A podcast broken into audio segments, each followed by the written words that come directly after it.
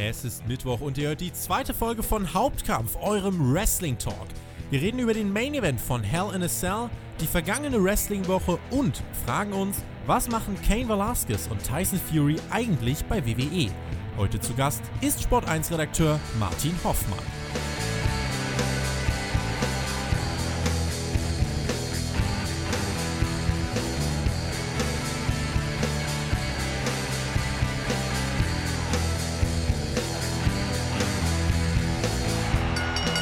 Wird dieser Tage nicht alles spekuliert und geschrieben? Die Wrestling-Welt ist in heller Aufruhr und ja, man weiß fast gar nicht, wo man zuerst anfangen soll.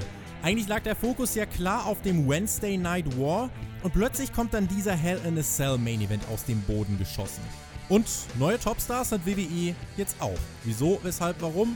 Wir versuchen das Ganze ein bisschen zu ordnen. In diesem Sinne nochmal ein herzliches Willkommen. Ihr hört Hauptkampf, euren Wrestling Talk von Spotfight am Mittwoch. Ihr findet uns auf YouTube, iTunes, Spotify und Co.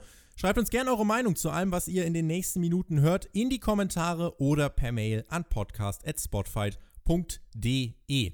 In dieser Woche freue ich mich sehr, jemanden begrüßen zu dürfen, der sich professionell mit dem auseinandersetzt, was wir da Woche für Woche sehen. Er ist Online-Redakteur bei Sport 1 und hat auch erst kürzlich mit WWE-Superstar Alexa Bliss in einem Interview sprechen können. Heute ist er hier. Ich freue mich, Martin Hoffmann. Hallo Martin. Hallo Tobi. Es freut mich, dass du hier bist und ähm, vielleicht erstmal kurz für alle, wie sieht die Kurzbeschreibung von dem aus, was du beruflich machst? Ja, beruflich äh, bin ich äh, äh, Online-Redakteur bei Sport 1, das hast du ja gesagt. Und ähm, ein wichtiger Schwerpunkt, äh, um den ich mich halt kümmere, ist eben auch das äh, Wrestling-Geschehen, äh, wo ich hoffe, dass ja, unsere Plattform ein bisschen dazu beiträgt, das Thema auch irgendwie einem größeren Publikum auch noch ein bisschen bekannter zu machen. Ja, und ähm, da kümmere ich mich um äh, WWE, AEW, alles, was so ein bisschen dem, in den Mainstream auch noch mehr überschwappt. Und äh, ja, wir haben auch eine große Facebook-Community, Sport 1 Wrestling. Und äh, ja, unter dem, äh, mit dem Google-Suchbegriff stößt ihr auf das, was wir machen. Der Fahrplan für Hauptkampf Folge 2 sieht wie folgt aus. Es haben wieder über 3000 von euch am Themenvoting teilgenommen. Wir sprechen zu Beginn jetzt so ein bisschen über das Ende von Hell in a Cell und die Nichterklärung bei Raw blicken dann auf die vergangene Wrestling-Woche zurück und fassen nochmal kurz zusammen, wer jetzt äh, welche Richtung einschlägt. Und danach sprechen wir noch kurz über Tyson Fury und Kane Velasquez, die ja beide für Schlagzeilen pro WWE sorgen sollen. Abschließend beantworten wir dann wieder einige eurer Fragen. Martin, du warst ja in der letzten Woche im Urlaub. Was ein Zeitpunkt. Äh, die erste Oktoberwoche aus Wrestling-Sicht für einen Urlaub. Ähm, eine der ersten Dinge, die du dann vielleicht gesehen hast, das war Hell in a Cell. Alles spricht ja derzeit über den Main Event und ich halte ihn weiterhin für eine sehr skurrile, äh, für ein, eines der skurrilsten Matches, wenn man es Match nennen kann, die ich im Wrestling je gesehen habe. Auch das Publikum vor Ort war ja alles andere als zufrieden, als du das gesehen hast und als du es auch gehört hast. Was waren deine ersten Gedanken? Also, also wie gesagt, das, äh, du, du, hast recht, äh, ich wurde natürlich während meines Urlaubs kompetent vertreten, das möchte ich nicht äh, unerwähnt lassen äh, von meinem Kollegen Patrick. Aber ähm, ja, also als äh, ich bin sozusagen nach, einem, äh, nach, einer, nach einer Urlaubswoche sozusagen bei a Cell wieder persönlich eingestiegen und ja, habe dann a Cell größtenteils auch live gesehen und ähm, so ein bisschen, wenn man, wenn man selber noch aktuell drüber schreiben muss, erlebt man es ja nicht mehr so ganz als Fan. Ja, man muss, man muss ja so ein bisschen ein anderes Auge darauf haben.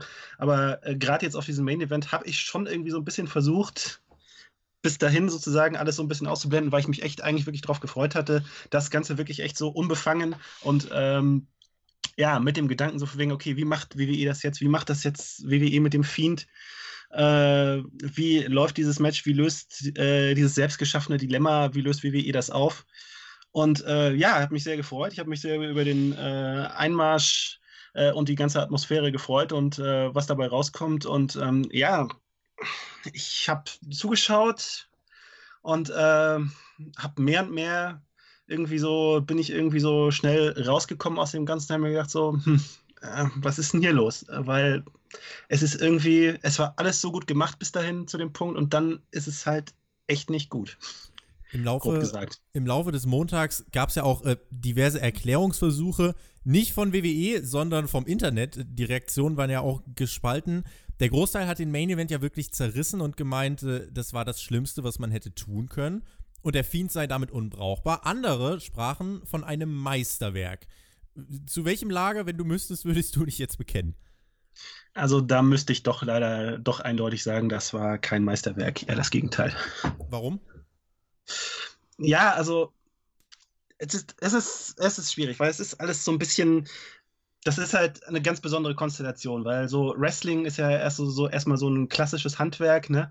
Und äh, so der Mystery-Charakter, das ist ja immer so eine ganz spezielle Nummer, weil das ist, das ist wirklich immer so eine, so eine heikle Nummer. So, das kann man total richtig machen, das kann man total falsch machen. Und ähm, das ist ja auch etwas, was ja irgendwie so ein bisschen WWE speziell, äh, so, so eine WWE-Spezialität ist, weil, sagen wir mal so, im Independent Wrestling wird das so in der Form alles teilweise auch gar nicht so funktionieren. Die Produktion ähm, spielt da eine Rolle. Ja, ja, genau.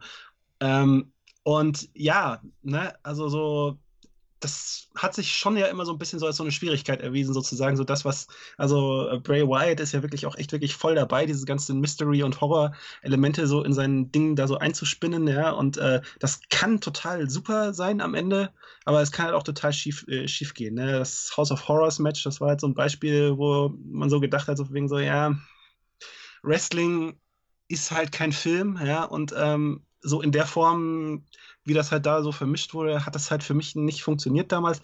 Und leider war das jetzt wieder mit Hell in a Cell, äh, mit dem Hell in a Cell Match halt auch wieder, wie, wieder ähnlich. Ja? Also von wegen, also man sieht, äh, Bray Wyatt, der Fiend, der, der will da so einen Horrorcharakter erschaffen ne? und sozusagen das muss so ein bisschen übersetzt werden in so diese Wrestling-Logik. Und ähm, ja, es, es war halt der totale Overkill. Ja? Also ich bin da irgendwie ich hab, hab da so den, den Wunsch, Wunsch gehabt, äh, mich, da so, mich, da, mich da auch so einfangen zu lassen, weil das ja echt sozusagen bis dahin ja auch echt alles gut funktioniert hat. Aber ja, also in dem Moment hat das irgendwie für mich einfach, es hat nicht mehr zusammengepasst für mich. Ja, also es war diese zehnmal der Stump, äh, zehnmal der Stump ungefähr. Also ich weiß, ich habe ich hab immer wieder versucht mitzuzählen und bin irgendwie echt rausgekommen. Ja. Äh, und ja, also irgendwie, es, es, es hat irgendwie für mich, es hat mich irgendwie so, ich, ich, ich war so raus, ja, weil ich mir so gedacht habe, so von wegen, okay, jetzt äh, haben die hier, also ich, es, es gibt so, ja, der Fachausdruck ich, ist, glaube ich, irgendwie so Suspension of Disbelief. Also man ja. möchte ja irgendwie eher so davon gefangen sein. Ja? Also sozusagen so, ich weiß, das ist hier alles ein Showkampf, das ist ja alles, äh, der Fiend es heißt in Wahrheit Bray Wyatt und ist ein Mensch und, kein, und keine Horrorfigur, aber man möchte sich ja in dem Moment irgendwie so drauf einlassen. Aber halt irgendwie, wenn das halt irgendwie so nicht so richtig zusammenpasst, also zumindest für mich individuell war es so, dass ich mir so gedacht habe, so von wegen so, nee, also das ist, da hat sich WWE was Bestimmtes dabei gedacht, aber es funktioniert einfach nicht. Ja. Ich habe äh, als erstes liebe Grüße auszurichten und zwar an den Vierbeiner im Hintergrund. Und äh, zweitens, ähm, zwei Vierbeiner. Äh, zwei Vierbeiner, dann äh, liebe Grüße ja. an beide.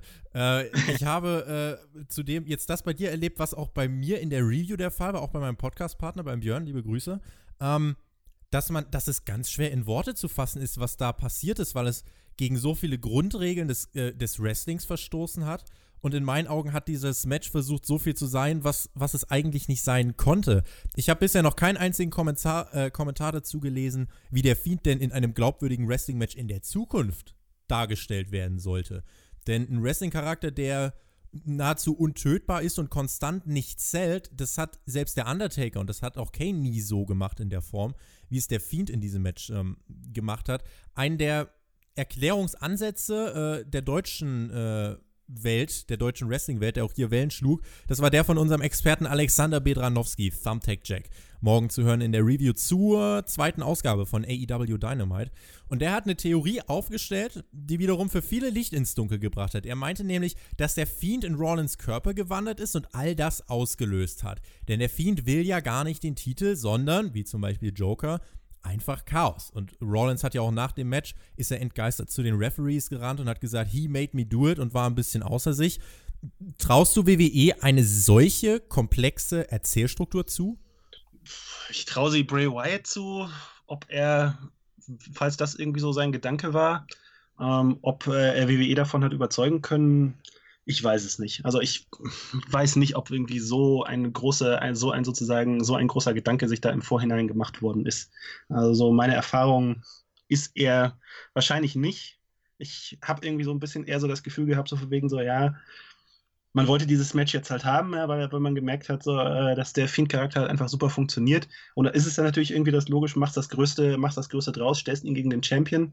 Und äh, ja, es ist halt gerade, oh, es ist ja jetzt gerade der, der jährliche Pay-Per-View, ist halt Hell in a Cell. Und deswegen ist, äh, kommt man ja quasi nicht drum herum. Ja, gut, setzt du jetzt ein normales Match mit den beiden an. Nee, da machst du doch ein Hell in a Cell-Match.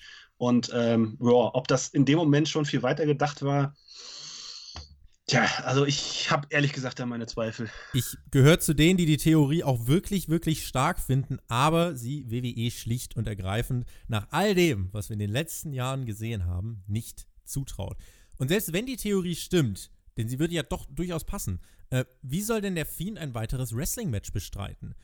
Der Charakter ist für ein Wrestling-Match in dem Sinne, wie ich finde, nicht mehr brauchbar, weil er, er ist unverwundbar, er verkauft keine Moves, er ist unbesiegbar und der Fiend darf in der Form, wie er in diesem Match stand, dürfte er nie verlieren.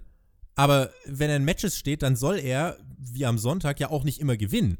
Und ne, so bringst du dich halt äh, einfach immer und immer wieder in eine Sackgasse. Und so gut das alles ist mit dem Fiend, die, Interpre äh, oder die, die äh, Präsentation, auch wie Bray Wyatt das interpretiert, diese Rolle, das ist für ein seriales Produkt wie WWE eher eine Sackgasse, während es für eine filmische Inszenierung ein Film hat ein klares An einen klaren Anfang, ein klares Ende. Da ist es vielleicht ein cooles Element, aber in meinen Augen ist es im Wrestling so ein bisschen äh, ein Fehl am Platz. Und ich hätte den Fiend auch lieber einfach als starken Charakter, der ab und an mal solche Phasen hat, wo er nichts zählt, wie das zum Beispiel der Undertaker in ausgewählten Momenten getan hat. Und dann kann das super funktionieren. Aber du kannst jetzt dem Fiend nicht in jedem Match äh, einen halben Baumarkt gegen den Kopf werfen. Das funktioniert nicht. Und ähm, dazu kommt dann noch, der Fiend will ja scheinbar auch gar nicht gewinnen, sondern einfach Chaos anrichten. Dann frage ich mich, warum steckt man ihn eben in dieses Titelmatch, wenn er nicht gewinnen soll? Das ist eben auch ne, diese Sache. Du bringst dich selber in die Bredouille. Die Erklärung von Alex hat ja auch für viele einen großen Hype auf die aktuelle Raw-Ausgabe erzeugt. Wer da jetzt auf eine Erklärung gehofft hat, der wurde zunächst mal enttäuscht. Außer einem Videorückblick gab es ja jetzt nichts. Nichts, wirklich gar nichts zum Main Event von Hell in a Cell. Will WWE diesen Main Event jetzt totschweigen und beide starten dann in eine neue Fehde oder ist das alles Teil des großen Plans? Also, ich würde mal sagen, der Grundgedanke ist, ich finde den Grundgedanken ja nicht verkehrt, sozusagen jetzt mal nachdem, also jener, ist ja völlig egal, wie man das jetzt sozusagen individuell betrachtet, aber es war auf jeden Fall ein ganz, ganz großer Engel, ja, auch, ob man ihn jetzt gut oder schlecht fand. Ähm, auf jeden Fall war es richtig groß und richtig heftig. Und ähm, ja, ne, also die Story war, äh, äh, Seth Rollins hat am Ende durch die Mandible Claw einen gigantischen Bluterguss im, in seinem Mund gehabt. Mhm. Ja. Also da finde ich, habe ich jetzt erstmal nichts dagegen, dass am nächsten Tag Seth Rollins bei Raw nicht auftaucht. Ja. Und äh, der Fiend, finde ich, auch, muss auch nicht sozusagen bei jedem Raw auftauchen, weil er ist ja auch so ein Special-Charakter, der jetzt irgendwie nicht jede Woche, den man halt auch dosieren muss, finde ich. Und äh, ich glaube, so die Hauptlogik äh, von WWE hierhinter war, äh, man hat in der Raw-Ausgabe, hat man Tyson Fury, das ist äh, mit einem großen Engel, das ist sozusagen ein, ein, Engel, der die, der die Ausgabe trägt, der als Main Event Engel taugt und der hinterher auch äh, für genügend Gesprächsstoff sorgt. Und dass man sich deswegen halt gedacht hat, so wegen, okay, machen wir jetzt hier mal zu dem äh, äh, den nächsten Schritt in dieser, in dieser Fiend Rollins-Fehde, den machen wir jetzt, jetzt halt mal nicht. Da ich äh, die Kraft nicht aufbringe, all das mit äh, Fantasy Booking in meinem Kopf so wirklich gerade zu biegen, was WWE da Stand jetzt für mich in den Sand gesetzt hat, bleibt es auch bis auf weiteres erstmal für mich skurril im negativen Sinne. Aber ich lasse mich sehr gern eines Besseren belehren, denn wenn WWE hier wirklich eine schlüssige Erklärung liefert, dann bin ich sehr, sehr gern dazu bereit, das auch wirklich alles zurückzunehmen äh, und dem Alex äh, bei der nächsten Review den roten Teppich auszurollen. Allerdings ich glaube schlicht und ergreifend nicht dran. Denn dann hätte auch der Fokus in dem Videorückblick bei Raw, finde ich, dann auf anderen Dingen äh, gelegen und dann hätte man viel mehr auf äh, Seth Rollins äh, Gestik und Mimik geachtet. So hat man ja sogar Teile rausge rausgeschnitten. Also man hat ja zum Beispiel Wyatt und den Riesenhammer, das hat man ja auch äh, rausgenommen. Und auch. Ja, fand ich aber auch zu Recht. Ist, nun, äh, wir reden jetzt nicht darüber, dass es ein No-Contest war und der große Hammer erlaubt ist und der kleine nicht. Ähm, mhm. Gibt es sonst noch Ergänzungen von deiner Seite zu dieser ganzen Fiend-Dramatik? Äh, ist, der, ist der Fiend als Charakter jetzt äh, massiv geschwächt oder wie geht's da weiter?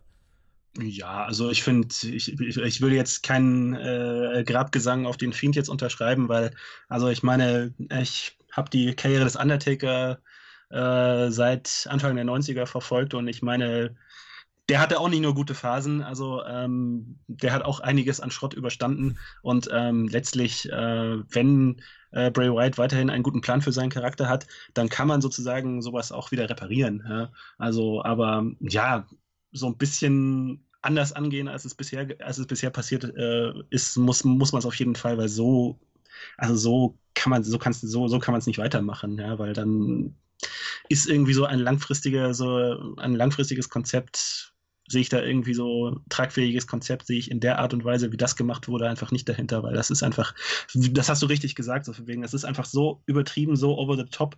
Also so, wie willst du das, wie willst du da beim nächsten Mal irgendwie das steigern? Ja?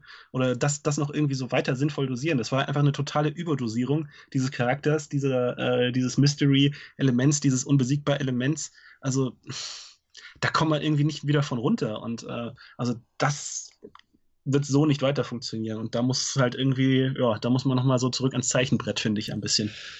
Hell in a Cell ist ja nur eine der Dinge, über die man im Rückblick auf letzte Woche reden muss. Wir haben das neue Raw, das neue SmackDown und den Auftakt des Wednesday Night Wars gesehen. Ich überrumpel dich jetzt einfach mal mit der Frage, was war für dich bei all dem die größte Überraschung in der letzten Woche? Waren es die Ratings von AEW oder von SmackDown, das Auftauchen von Kane Velasquez nach Brock Lesnars Titelgewinn, die Comebacks von Tommaso Ciampa und Finn Balor zu NXT.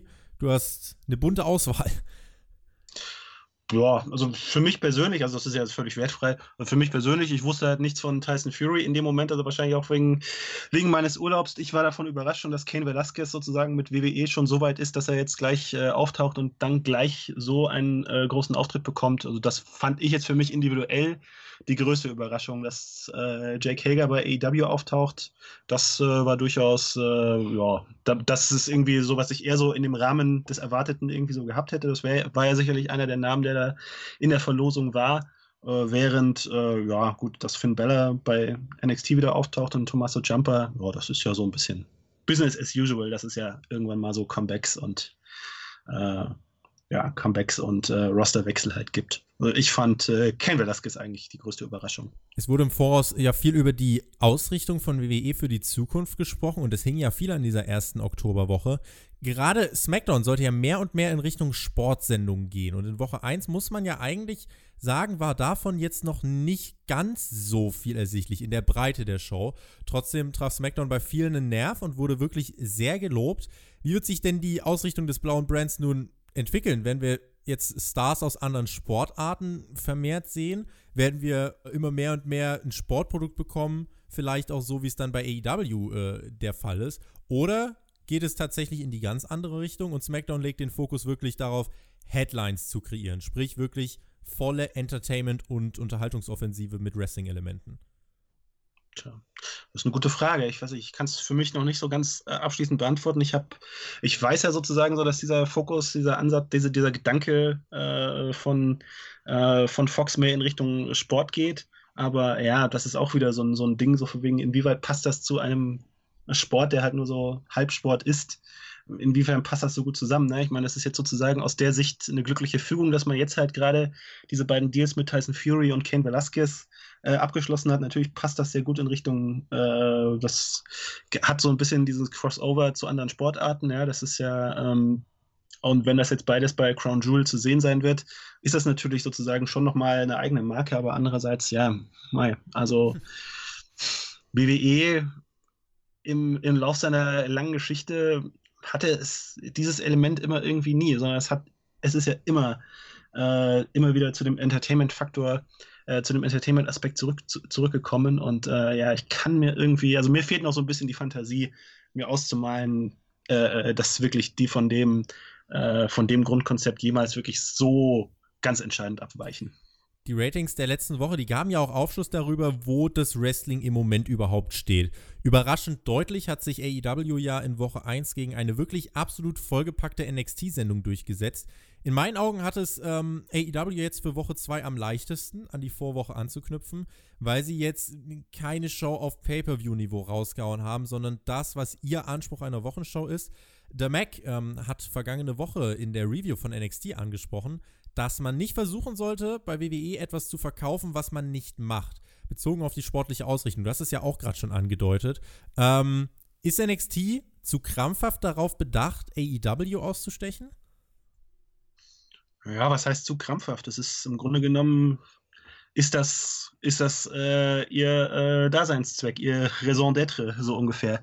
Weil, ähm, ja, das ist, äh, man, man, braucht sich, man braucht sich da nichts vormachen. Also das, äh, der Grund dafür, dass äh, das WWE das, das Projekt angeschoben hat, äh, NXT ins, ins TV, ist, um AEW zu schaden, ja. Und auch wenn sie diesen Ratings-War vielleicht äh, verlieren sollten oder sozusagen dauerhaft verlieren sollten, dass die Idee ist, äh, AEW möglichst viel Wasser abzugraben. Und ähm, ja, das ist, das ist das Ziel. Und ähm, ja, es war, hat, ich weiß nicht, wie, inter, wie wirklich so die intern die Zufriedenheit jetzt damit ist. So ein bisschen äh, wird man das auch erst in ein paar Wochen auch wirklich auch beurteilen können, wie sich das wirklich auch so langfristig ausgeht.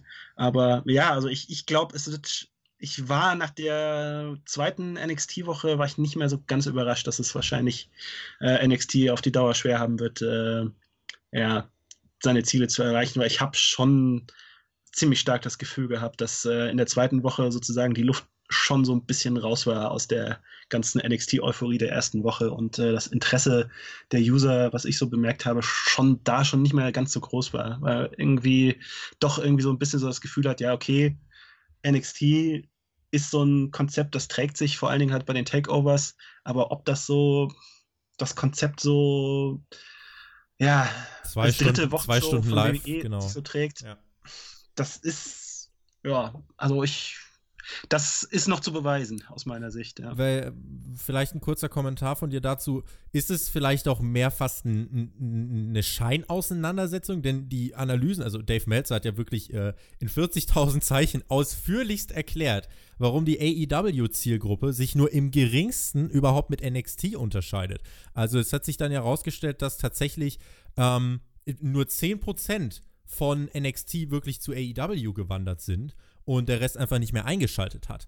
Ist es vielleicht irgendwie dann ein Argument dafür zu sagen, NXT kämpft dagegen was, was sie nicht bekämpfen können, weil AEW einfach eine ganz andere Zielgruppe anzieht? Mhm. Ja, das ist ein guter Punkt. Und ich meine, das war ja es kommt ja jetzt nicht mal so ganz überraschend, weil so eine entsprechende ähnliche Analyse von Dave Meltzer äh, zu dem einen AEW Pay-Per-View äh, war ja zu dem Zeitpunkt schon draußen, wo er genau sich das schon angedeutet hat, eben dass, also dieser Crossover-Effekt äh, von AEW zu eben nicht nur zu WWE, sondern auch zu anderen Ligen, das war ja eigentlich das, was mich am meisten verblüfft hat. Also, dass das auch irgendwie so kaum Crossover-Effekt zu New Japan und zu ROH und dem Ganzen gibt, ja, von, von den Buy-Rates her, die man über die Zahlen, die Dave Meltzer da hatte, also das fand ich schon total verblüffend und äh, ja, ne? Also man fragt sich, wo kommen die ganzen Zuschauer her? Jung ja? vor allem. Also sozusagen.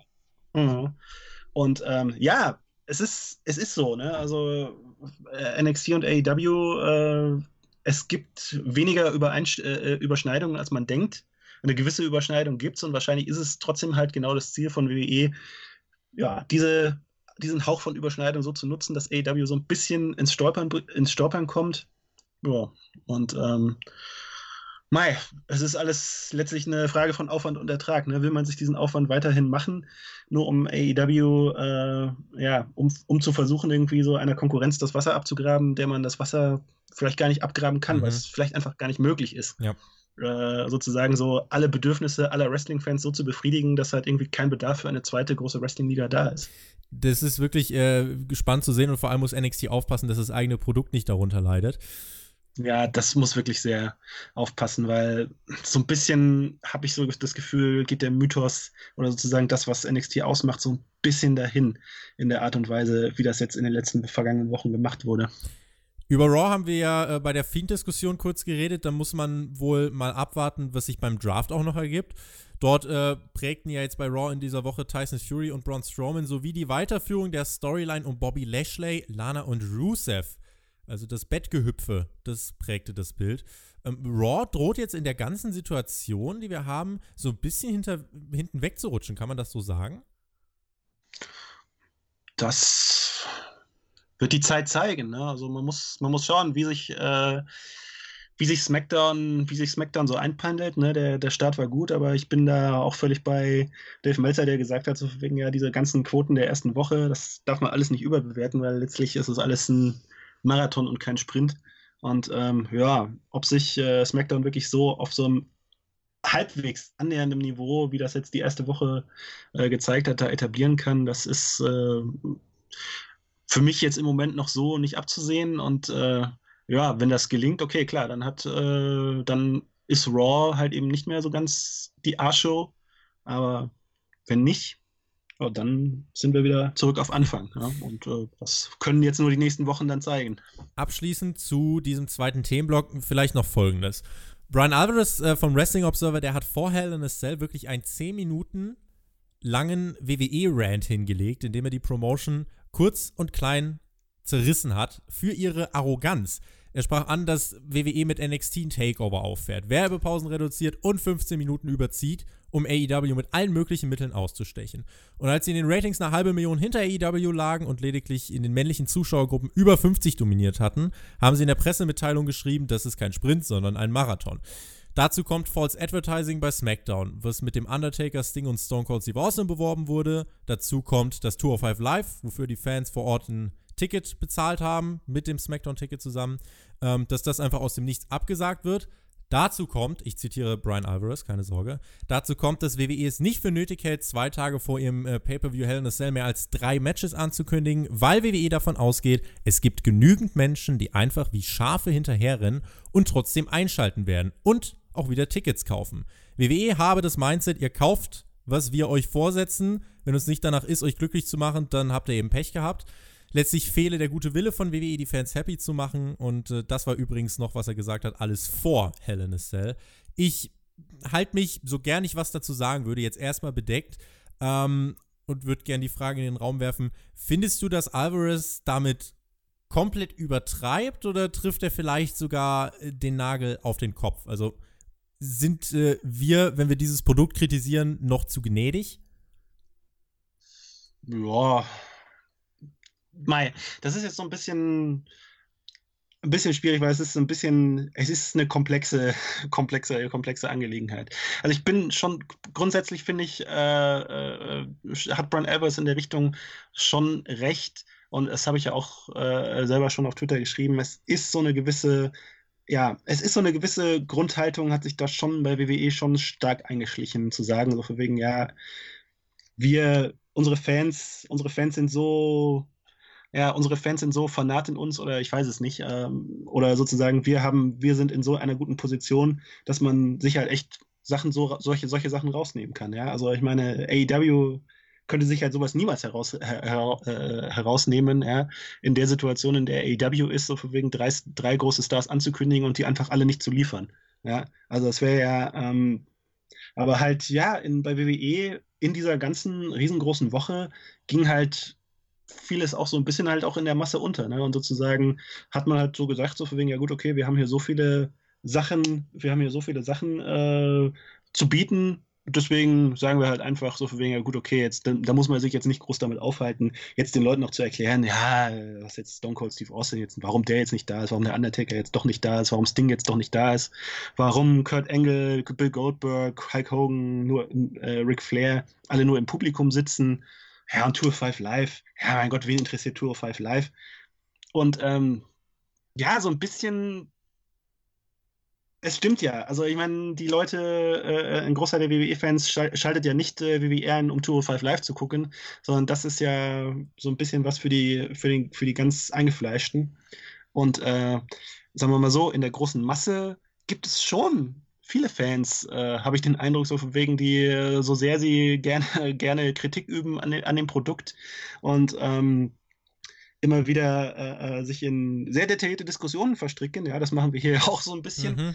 Äh, aber sie kommen ja trotzdem die wenigsten sagen deswegen so von wegen, ja, ja, okay, ich ziehe den Plug, äh, aber äh, ich schalte das Network ab und schaue nie wieder WWE, weil Mai, WWE ist so ein großer Tanker, Titan mit so vielen Stars, die halt viele Fans sehen wollen, dass man ja doch irgendwie als Fan, auch wenn man irgendwie noch so erbost ist, ja, nicht, so, nicht so ganz darauf verzichten mag. Und ähm, ja, ich habe schon das Gefühl, dass diese Haltung hat WWE so ein bisschen eingepreist. So ein bisschen so von wegen, ja, wir können es uns ja erlauben.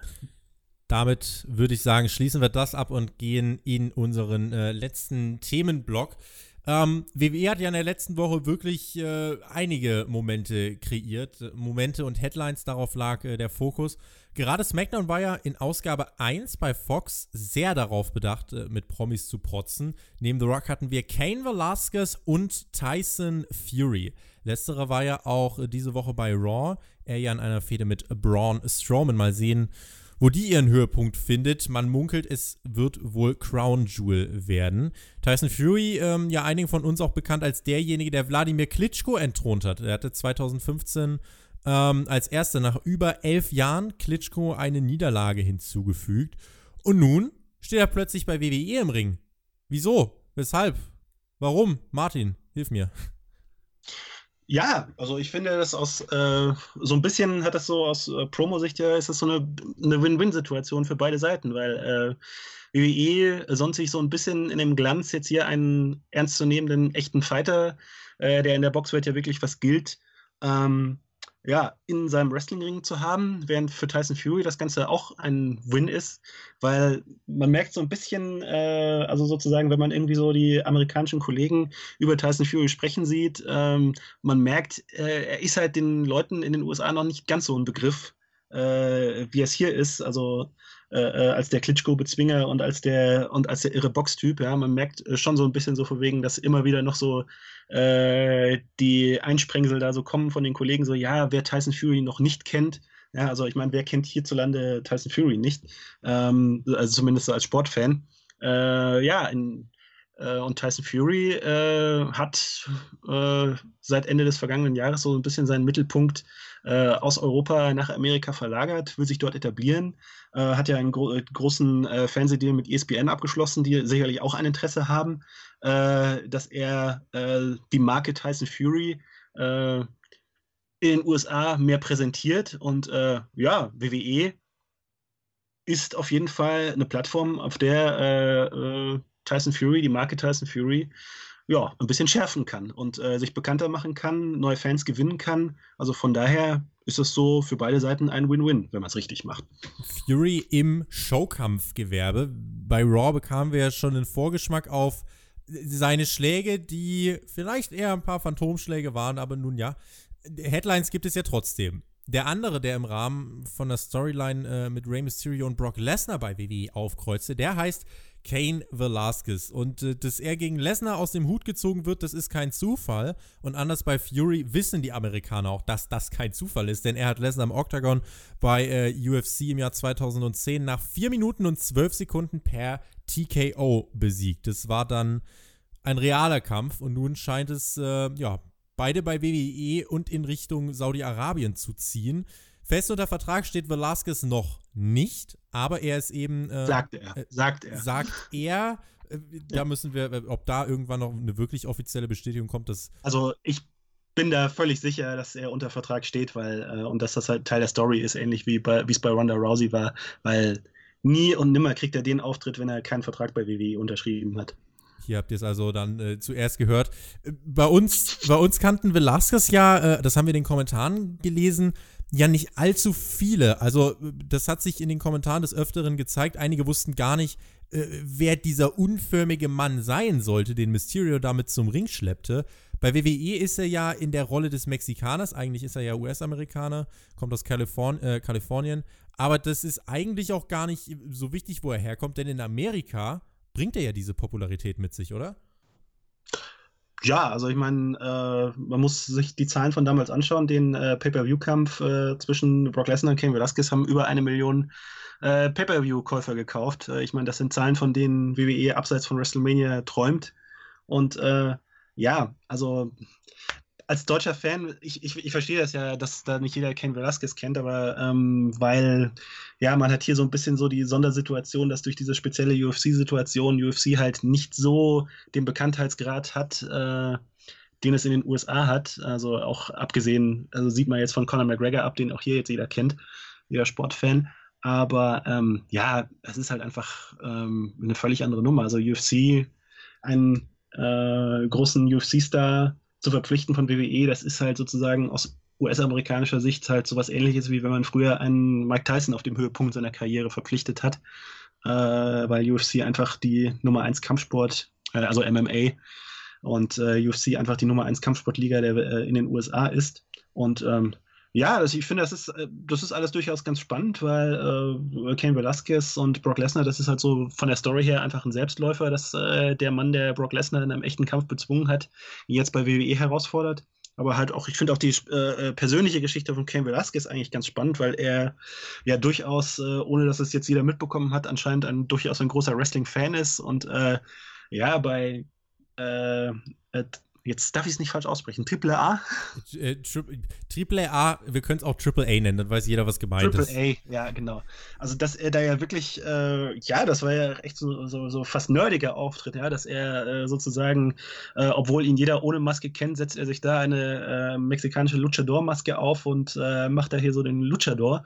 Also, das war schon, also ich habe dieses Match mir jetzt auch nochmal angeschaut, jetzt so im Nachhinein und also man sieht ja wirklich, er hat ja wirklich, da ist Potenzial vorhanden und äh, das ist auch, äh, das ist auch wirklich langfristiges Potenzial. Ich meine, äh, bei äh, Tyson Fury ist es ja sicherlich eher so ein One-Shot-Deal.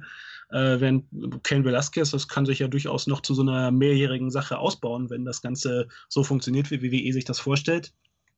Also ich bin durchaus gespannt, wo das Ganze noch hinführt. Also letztlich äh, ist es auf jeden Fall eine durchaus passende Verpflichtung für WWE und äh, ja, auf diesen Fight äh, bin ich durchaus gespannt weil ähm, ich, ich persönlich mag die äh, Brock Lesnar MMA-mäßigen Fights, äh, weil die halt einfach so ein ganz anderes Feeling haben als, als so die normalen Wrestling-Fights Wrestling und äh, Cain Velasquez als Gegner ist da auf jeden Fall sehr passend. Viele haben ja auch den physischen Zustand bemängelt von Velasquez. Dave Meltzer, der sich auch tiefgründig mit Mixed Martial Arts beschäftigt, der meinte, so sieht Velasquez aus, wenn er eben voll im Training ist, weil Velasquez keiner ist, der eine überragende Physik hat, aber er, der sei eben trotzdem ein absolutes Tier und äh, das hat er ja bei seinen UFC-Kämpfen auch mehrfach gezeigt. Kleiner Ausflug in die Statistiken. 14 Siege, 3 Niederlagen im Heavyweight-Bereich, 12 der 14 Siege per äh, TKO. Und während Ronda Rousey ja auch durchaus äh, noch ein Submission-Repertoire hatte, ist es bei Velasquez nicht so wirklich der Fall. Der hat zumindest noch keinen seiner Kämpfe per Submission gewonnen. Und wie du es gerade angesprochen hast, ähm, wir haben in Mexiko einen ersten Vorgeschmack bekommen. Also der meint das ernst, das, was der dort gezeigt hat. Also für diesen Hurricane Runner müssen einige äh, ihr Leben lang trainieren, den der da äh, schon präsentierte. Das ist eines von vielen Beispielen. Ähm, zwei Fragen habe ich jetzt noch. Die erste, wird Velasquez WWE-Champion? Oder ist es ähm, tatsächlich ein Showprogramm und Brock Lesnar wird sich da schon durchsetzen? Ja, ich kann es mir vorstellen, weil warum nicht? Also äh, WWE äh, ist, glaube ich, durchaus äh, daran interessiert, so Schlagzeilen zu kreieren und das wäre eine Schlagzeile, mit der jetzt, jetzt nicht jeder rechnen würde. Also nicht jeder, also wenn das jetzt wirklich so kommen würde, wäre es ein großer Schocker. Aber ja, vielleicht kommt es ja genau deswegen dazu. Ja. Teilst du den Vorwurf, dass man sich bei WWE damit eingesteht, es versäumt zu haben, eigene populäre Namen aufzubauen? Oder ist das so, wie man es jetzt macht mit Fury und Velasquez, ein nachvollziehbarer Schritt? Ja, also ich würde immer nicht so weit gehen zu sagen, so von wegen, ja, weil man jetzt äh, hier äh, sich Promis von außerhalb oder neue, neue Namen aus anderen Sportarten äh, von außerhalb ins Haus holt, dass das irgendwie das Eingeständnis ist, dass man es äh, mit den eigenen Stars nicht funktioniert hat, weil das ist so ein bisschen, das kann sich ja auch alles gut ergänzen. Ich würde es jetzt sozusagen nicht daran festmachen. Ich äh, sehe ein Problem von WWE, dass sie versäumen, äh, eigene Stars richtig aufzubauen, aber ich würde das jetzt nicht so zwingend in Verbindung miteinander bringen, weil so, auch wenn WWE äh, sich seine Stars äh, sehr gut selber sehr gut aufbaut, äh, macht es ja trotzdem Sinn, äh, sich äh, neue Fans von außen dazu zu holen durch äh, Promis von außen. Und äh, man darf auch nicht vergessen, also ich meine, äh, man darf nicht den äh, Anteil unterschätzen, den zum Beispiel der Gastauftritt von Mike Tyson in der Kreation äh, in der Kreation des Steve Austin-Charakters hatte. Also das hatte ja durchaus alles seinen Sinn. Das kann ja alles durchaus sehr schön ineinander fließen. Der hatte ja auch einen guten Brawl mit Stone Cold Steve Austin. Der war aber noch mal ein bisschen anders als das, was Tyson Fury und Braun Strowman gemacht haben. Wir werden das mal. Ja, es ist so ein bisschen Tyson Fury.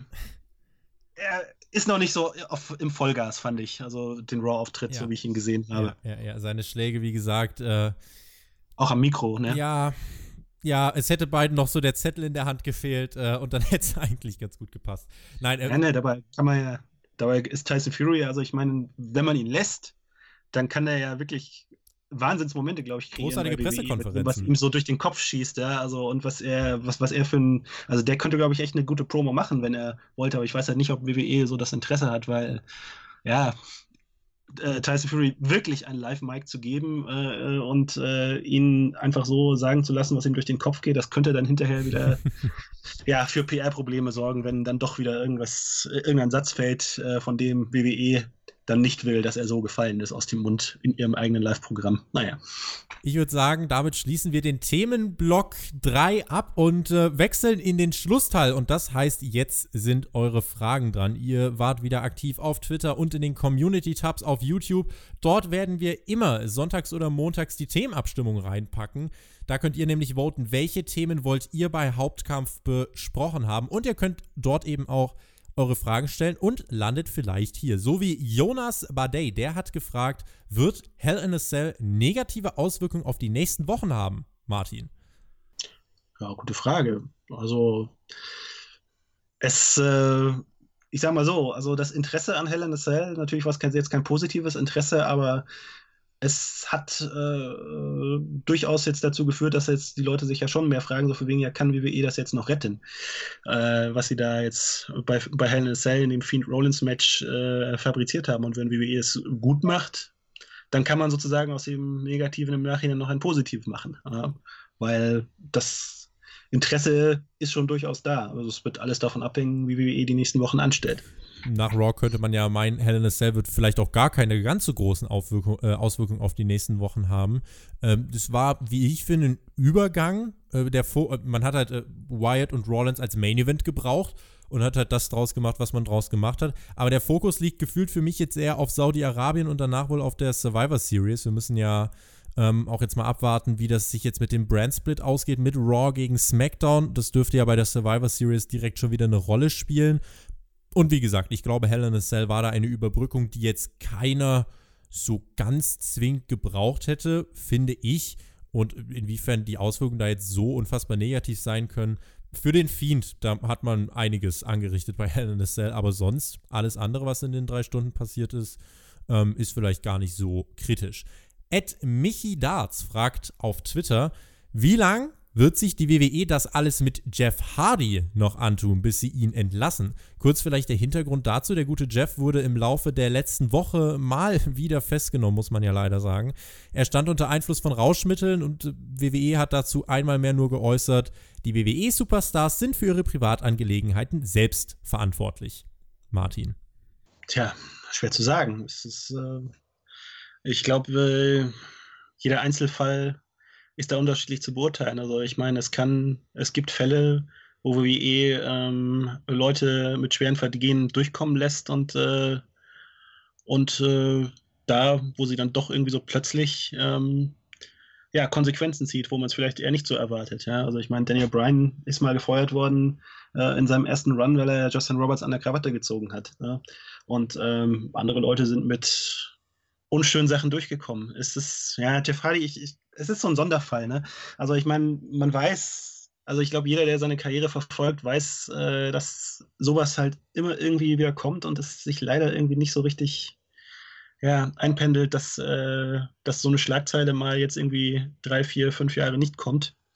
Und ähm, ja, aber andererseits ist es so, ich meine, ich habe auch schon mal ich habe ihn auch schon mal äh, in der Medienrunde erlebt äh, und äh, ich höre ja auch immer wieder, wie er intern so gesehen wird. Ähm, und ja, intern schlagen ihm ja prinzipiell große Sympathien entgegen, weil er wirklich echt ein netter Kerl ist und der ähm, wirklich ist sympathisch ähm, und äh, bei allem, was er selber in seinem Privatleben so anrichtet, so von wegen so nach außen, also es ist ja nicht so, dass er jetzt irgendwie bei Kollegen unbeliebt ist, im Gegenteil. Ähm, ja, aber, naja, ne, irgendwann so ein bisschen ist wie in der Bundesliga, ne? wenn, wenn irgendwie so die, die Tabelle nicht mehr stimmt, also wenn so die Bilanz nicht mehr stimmt, irgendwann, glaube ich, steht äh, WWE schon auch unter Druck zu sagen, ja, reicht. Äh, Jeff, bis hierher und nicht weiter, so geht es einfach nicht weiter. Ja. Ja, auch da muss man jetzt abwarten. Es ist halt, äh, WWE hat sich da jetzt eigentlich immer zurückhaltend präsentiert bei ihm. Es ist ja auch eigentlich immer wieder dasselbe. Er ist irgendwie betrunken am Steuer oder er hat halt Drogen bei sich. Irgendwie sind es immer solche Sachen. Äh, ja, es ist ja, es ist ja nicht harmlos, ne? Ich meine, also wirklich sich betrunken ans Steuer zu setzen, das ist ja mhm. wirklich eigentlich, das ist, äh, äh, sowas darf man nicht verharmlosen, ja, das ist wirklich, das ist ja wirklich furchtbar. Aber ja, wir haben. Keine Ahnung, ne? Also irgendwie, wenn man sich irgendwie so daran gewöhnt, das ist ja eigentlich auch wieder schlecht. Wir haben mal ein Auge darauf und drücken dem guten Jeff äh, die Daumen. Ja. Pois fragt auf YouTube im Community-Tab, was haltet ihr davon, dass die WWE immer noch von Women's Revolution spricht, aber direkt nach Saudi-Arabien fliegt? Ich habe mich dazu schon hundertfach geäußert ähm, bleib auch dabei und kann es relativ kurz machen, dass ich das in keinster Weise äh, befürworte, auch wenn das Argument Geld natürlich oft leider alles schlägt. In dem Fall bekomme ich es mit meiner Moral, aber nicht unter den Hut. Die Shows dort waren ohnehin, finde ich, alle ziemlich gruselig. Genau wie die Menschenrechtssituation eigentlich. Von daher, meine Devise ist einfach nicht gucken. Hm. Ja, ne? Aber so meine, meine individueller, mein individueller Geschmack äh, ist ja das eine, aber gut, andererseits, mei, man kriegt es immer wieder mit, äh, Geld regiert die Welt und äh, so viel Geld wie WWE äh, aus Saudi-Arabien bekommt, bekommt es schwerlich aus einer anderen Quelle oder sozusagen, ja. Also andererseits durch das TV-Geld ist natürlich schon auf einem ähnlichen Niveau, aber ja, Mai, man nimmt das gerne mit und äh, ich weiß nicht, so ein bisschen finde ich es, äh, ja, ich weiß nicht, irgendwie ist es irgendwie so, dass, äh, dass irgendwie so WWE, weil es Wrestling ist, unter weniger öffentlichem Druck steht als andere Institutionen, äh, die da mehr Rechtfertigungsdruck Druck hätten, äh, so etwas nicht zu machen, so einen Deal nicht einzugehen oder ich weiß es nicht. Also ich glaube, da geht es halt jetzt gerade auch. Schwierig. Ich glaube, da geht es auch einfach um die Gratwanderung. Man geht nach Saudi-Arabien, das ist das eine, stellt sich aber als Vorreiter der Women's Revolution hin ich glaube, das ist halt so ein bisschen das, was hier äh, auf sauren Magen stößt. Hm. Ja, aber es ist ja nicht nur, es ist ja nicht nur das. Ich meine, äh, ja, also ich meine, was in, wenn man sich anhört, was äh, Stephanie McMahon nach dem, äh, zu dem Fall Kasogi gesagt hat, dass sie da irgendwie so einen Witz draus macht äh, in, in einer Wrestling-Show, ja, Khashoggi, da Khashoggi ja. das ist der, der der Botschaft zersägt wurde. Jetzt wissen vielleicht auch alle, mhm. was mit dem das auf sich hatte. Äh, ich will dem gar nicht so viel mehr eine Bühne geben. Äh, Crown Jewel 2 nein, findet am 31. Oktober statt. Äh, und das werdet ihr in den Wochenshows bei WWE auch merken. Ähm, mehr dazu eigentlich auch nicht. Mr. Rob schreibt auf YouTube: Ich lese häufiger unter Berichten einer Wochenshow Kommentare, die meinen, dass zu wenig Wrestling gezeigt wurde und in einer Wrestling-Show müsste der Fokus auf Wrestling liegen und nicht auf langweiligen Redesegmenten. Mich würde eure Meinung dazu interessieren. Bitte. Ich fange an? Okay. Ja. Also, ähm, ja, das finde find ich nicht ganz so, weil ähm, ja, letztlich äh, ist Wrestling halt beides. Ja, Wrestling ist äh, Wrestling und Unterhaltung. Und äh, man muss halt so ein bisschen sich anschauen, sozusagen, was, was für einen Zweck hat die TV-Show, was, für was für eine Idee verfolgt WWE mit der TV-Show, was ist das Konzept. Und ähm, ja, dieses Konzept, das althergebrachte Konzept, gerät jetzt auch so ein bisschen durch die neue Bedeutung der TV-Shows jetzt auch wieder eigentlich wieder so ein bisschen ins Wanken. Aber letztlich ist ja schon seit äh, Jahren die Grundidee, ähm, die Wrestling-TV-Shows sind dazu da, äh, die Pay-per-Views zu promoten, die Großveranstaltungen zu promoten, bei denen äh, WWE das Geld hineinholt, äh, die jetzt sozusagen der eigentliche Höhepunkt sind. Und äh, ja, deswegen äh, ist in den äh, TV-Shows mehr so der Promo-Faktor drin äh, und der eben auch dadurch einschließt, sozusagen die Wrestling-Action eben nicht immer zu zeigen, sondern sich halt auch nur anzudeuten, um sozusagen ja, den Fan den Mund besser wässrig zu machen, dass er sich sozusagen den Pay-Per-View kauft oder das Network abonniert. Ähm, und von daher muss man das alles so ein bisschen auch in dem Licht betrachten. Und ähm, ja, aber es kann sein, dass sich das äh, durchaus auch wieder ändert, äh, denn eigentlich ist jetzt eigentlich ja spielt jetzt eigentlich äh, im TV mehr die Musik, als es sie bei den Pay-Per-Views spielt. Eben auch, weil da ganz viel Geld im Spiel ist. Ich finde, das Eben. schlägt auch so ein bisschen in die Kerbe, die wir vorhin schon angerissen haben. SmackDown ist ja gerade eher erstmal unterhaltungslastig. NXT und AEW setzen wirklich deutlich mehr auf das äh, In-Ring-Produkt und die Erzählung im Ring. Ich finde, so ein, zwei coole Matches braucht es schon, um den Mehrwert der Show zu schaffen, um auch zu zeigen, okay, das ist möglich. Ideal definitiv, definitiv. Idealerweise bringt man damit auch die eigenen Stories voran. Und Promos sind, wenn sie gut gemacht sind, natürlich auch ein legitimes Mittel. Also ich, CM Punk und ihr wisst, wie gute Promos äh, aussehen können. 2011 hat das ja auch getragen und er hat nicht jede Woche ein Fünf-Sterne-Match geworkt mit der Dramatik, wie es gegen Cena bei Money in the Bank 2011 war. Es hängt natürlich auch alles, wie ich finde, noch ein bisschen von der Showlänge ab. Also bei zwei Stunden strukturierst du deine Show auch nochmal anders als bei drei Stunden. Insofern, unterm Strich könnte man eigentlich sagen, glaube ich, die Mischung macht's. Du musst natürlich äh, aufpassen, äh, dass du nicht irgendwie wirklich nur Redesegmente zeigst. Du musst schon zeigen, hier, ihr guckt äh, eine Wrestling-Show. Auf der anderen Seite macht es natürlich keinen Sinn, äh, die großen Top-Paarungen jede Woche rauszuhauen und ähm, jede Woche zu versuchen, auf das Fünf-Sterne-Match zu gehen, das ist dann auch irgendwie Quatsch.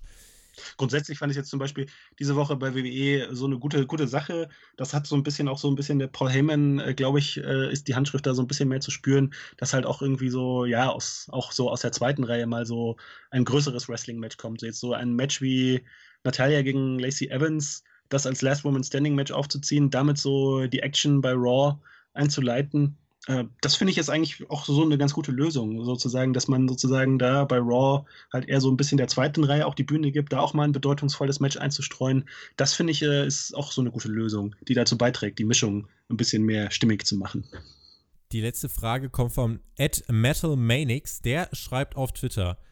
Ganz kurz und ohne große Begründung die Rating-Tipps für die Weeklies diese Woche. Kleine Anmerkung im Voraus äh, dazu von mir. Wir nehmen das Ganze auf am Dienstagabend 21.30 Uhr. In einer halben Stunde kommen die Raw-Ratings. Also wir können hier äh, nicht äh, cheaten. Ich mache einfach mal ganz unverblümt den Anfang äh, und behaupte, Raw wird sich halten bei 2,5 Millionen. NXT wird im Idealfall Mühe zulegen, aber groß über 900.000 werden wir da auch nicht kommen. AEW wird definitiv fallen. Ich schätze auf circa 1,2 Millionen. Und SmackDown äh, wird wohl auch fallen von den 3,9 um, ja, auf 3,5 Millionen, würde ich jetzt mal tippen. Mit welchen Zahlen wirfst du zum Ende dieses Podcasts nochmal um dich? Ich äh, habe die absoluten Zahlen jetzt leider nicht so gut im Kopf wie du, aber ähm, ich würde mal äh, äh bei allen Shows so ungefähr minus 10% im Vergleich zur Vorwoche tippen, außer vielleicht Raw. Raw könnte sich stabil halten, weil Hell in Cell ja doch eigentlich immer ein recht großer Treiber ist. Und vielleicht eben durch die Neugier, die jetzt entstanden ist, äh, durch das, was da passiert ist, auch wenn es jetzt keine positive Neugier unbedingt war, äh, könnte schon noch was gehen. Ja, äh, die, die jetzt eingeschaltet haben, um die Erklärung zu haben oder zu bekommen und die sie nicht bekommen haben, eigentlich müssten die ja nächste Woche einschalten bei Raw. Mal schauen, ob sie das äh, tun werden. Wir sind an dieser Stelle am Ende des äh, Podcasts angekommen. Die Zeit äh, ist verflogen. Vielen lieben Dank äh, für das positive Feedback unter der ersten Folge von Hauptkampf mit Jay von Meat. Das ist sehr, sehr gut angekommen. Und das, was für alle gilt, die die Erklärung vom Fiend bei Raw wollten, die nächste Woche einschalten müssen, das gilt auch für euch. Nächste Woche Mittwoch wieder einschalten. Mittwoch morgens Hauptkampf und stellt uns gern weiter Fragen. Ich habe das Prozedere gerade erklärt. Sonntag oder Montag im Community-Tab auf unseren YouTube-Kanälen oder auf Twitter. Weiterhin nochmal der Verweis an dieser Stelle auf unser restliches Programm in dieser Woche. Euch erwartet natürlich die Review zur zweiten Ausgabe von AEW Dynamite und die nächste Ausgabe von NXT. Am Samstag dann die Review zu SmackDown Ausgabe 2 auf Fox. Ein Pay-Per-View haben wir dann diese Woche nicht. Vielleicht auch mal ganz gut. Und hören könnt ihr das Ganze auf Spotify, iTunes oder Patreon, wenn ihr möchtet. Dort auch alles manchmal immer ein bisschen eher. Und in diesem Sinne würde ich sagen, lassen wir es äh, bewenden. Ich äh, weiß nicht, ob du das Prozedere hier kennst. Ich übergebe dem Gast immer grundsätzlich die Schlussworte. Du hast jetzt circa noch ein äh, paar, paar, Sekunden hast du noch Zeit, um dir was auszudenken. Während ich äh, jetzt schon mal auf Wiedersehen sage. Vielen lieben Dank fürs Zuhören. Schreibt uns eure Meinung in die Kommentare. Ich hoffe, es hat euch gefallen. Vielen lieben Dank dir, Martin. Das hat großen Spaß gemacht. Ich finde, das hat einen großen Mehrwert in dieser Ausgabe gebracht. Und in diesem Sinne allen noch eine schöne Restwoche. Macht's gut. Auf Wiedersehen. Tschüss. Ja, dann schließe ich mich an. Ich wünsche euch viel Freude äh, mit den kommenden Wrestling-Wochen. Ich glaube, es ist eine gute Zeit, um Wrestling-Fan zu sein. Egal, ob man jetzt äh, WWE oder AEW den Vorzug gibt und ähm, oder New Japan. Alles, was man, äh, wie auch immer die Geschmäcker liegen. Äh, von daher äh, bleibt dem Wrestling gewogen, bleibt uns gewogen. Wie gesagt, Sport 1 Wrestling. Äh, online und auf Facebook und auf diversen anderen Kanälen. ja, es hat mir es hat mich sehr gefreut, äh, mit euch ein bisschen reden zu können und euch ein paar Antworten geben zu können. Und äh, ja, bis bald.